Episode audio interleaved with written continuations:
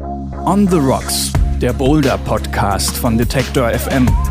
Präsentiert von Mammut, Absolute Alpine. Hallo zusammen, ich begrüße Sie zu unserem Boulder-Podcast. Ich bin Astrid Wulff und widme mich heute wieder ganz dem Bouldern. Das ist, haben wir in der ersten Folge, denke ich, ausführlich erklärt, Klettern ohne Seilsicherung und total im Trend. Immer mehr Leute zieht es in die Boulderhallen und was Kletterer da so alles erleben können, aber auch beachten müssen, ja, um zum Beispiel Verletzungen vorzubeugen. Das besprechen wir dieses Mal und ich habe Profis gefragt, was blutige Anfänger wissen müssen, aber auch, was erfahrene Kletterer immer im Hinterkopf behalten sollten wichtig für euch, dass ihr immer gut schaut, ob da jemand über euch hängt, wenn ihr euch auf den Nacken legt. Weil wenn der runterfällt, kann der durchaus auch mal auf euch drauffallen. Ist nicht Klettertrainerin Inga Tietzel ist in ihrem Element. Sie steht vor vielen bunten Griffen an einer Boulderwand und erklärt Lisa und Hans alles, was sie beim ersten Mal wissen müssen.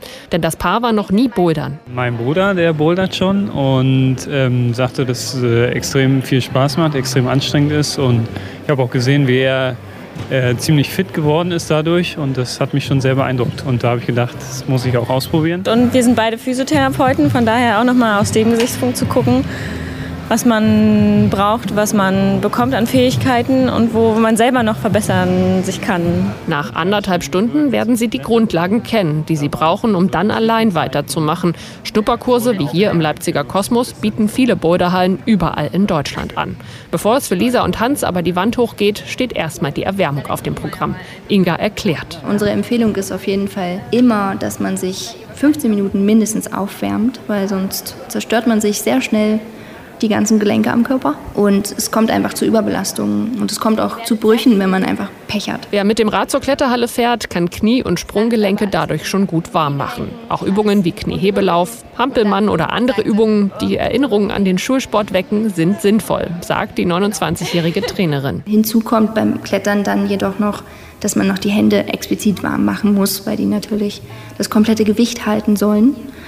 Und das sind sie aus dem Alltag auf jeden Fall nicht gewöhnt. Und das gilt nicht nur für Anfänger, sondern vor allem für fortgeschrittene Boulderer, auch rund 300 Kilometer weiter südlich in Erlangen. Boulderkurse gibt hier unter anderem Kletterkoryphäe Guido Köstermeier. Belastungen entstehen natürlich im Bereich der Finger, aber das ist für den Anfang eigentlich nicht so gravierend, weil die Boulder sind heutzutage so gut geschraubt, dass in den Anfängerbereichen nicht äh, irgendwelche fingergefährdenden Boulder oder Griffe geschraubt werden.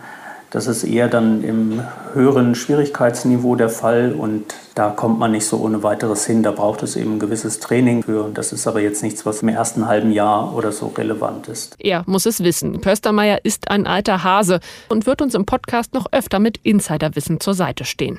Er klettert seit bald 40 Jahren, hat einen Weltcup gewonnen, Profis trainiert und Trainer ausgebildet. Zum Aufwärmen macht es Sinn, die Finger ein bisschen auf, aufzuwärmen und vor allen Dingen Gelenkflüssigkeit aufzubauen. Das passiert, indem man entweder einen Gummiring oder einfach einen Soft-Tennisball oder wenn man das nicht hat, ein, ein paar Socken so zusammengeknollt, knetet beispielsweise.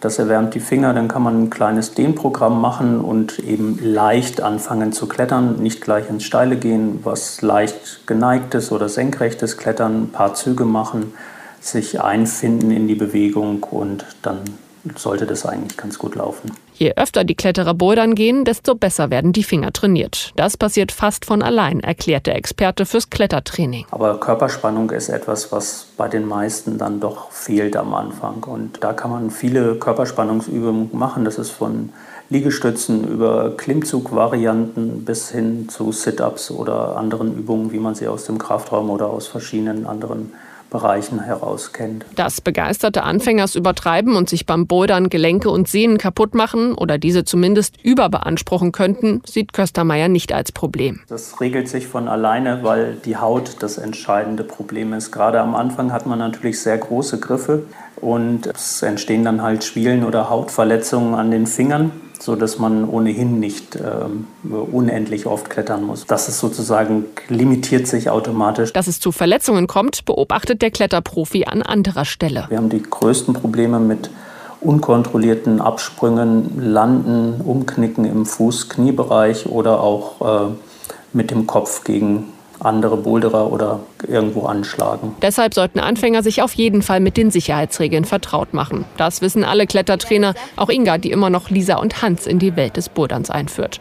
Es landet aber alles in den Sicherheit gehört zum Schnupperkurs dazu. Also für die anderen Boulderer den Sturzraum frei halten, aber auch die eigenen Stürze kontrollieren. Die Matten sind Fallschutzmatten aber sie sind keine Garantie dafür, dass man sich nicht verletzt. Und ich glaube, das ist einigen auf jeden Fall nicht klar. Wer von der Boderwand von drei Metern Höhe herunterfällt oder springt, baut eine gewisse Fallkraft auf.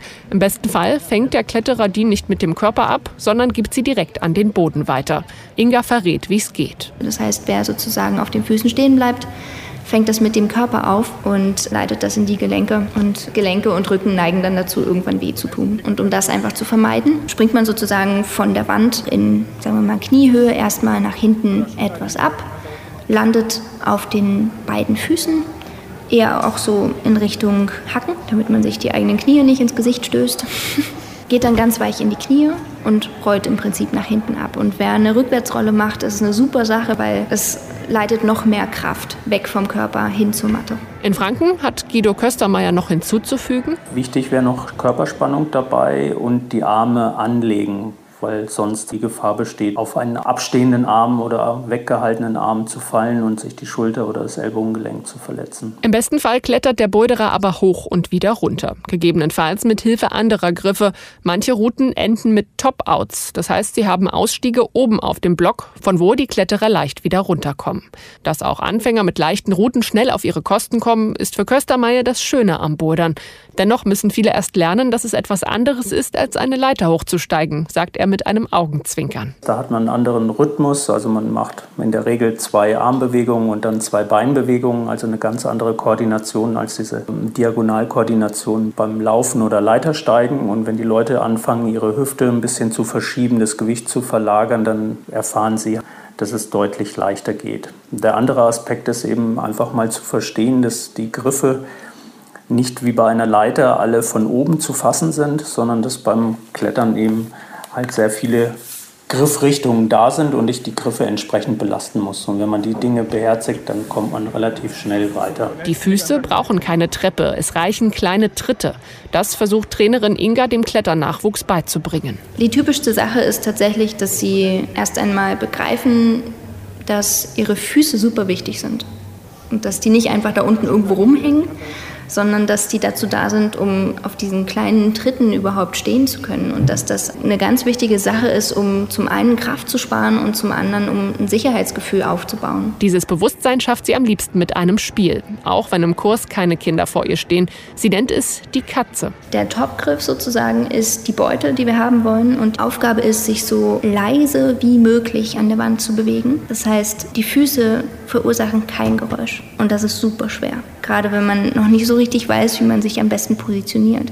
Wo es aber hinführt, ist, dass die Konzentration und der Fokus auf den Füßen bleibt. Bei den meisten kann Inga schon nach anderthalb Stunden Schnupperkurs eine Entwicklung sehen. Sie beobachtet, dass die Neuen dann weniger zaghaft sind und durch erste Bewegungstipps schaffen, was vorher unmöglich schien.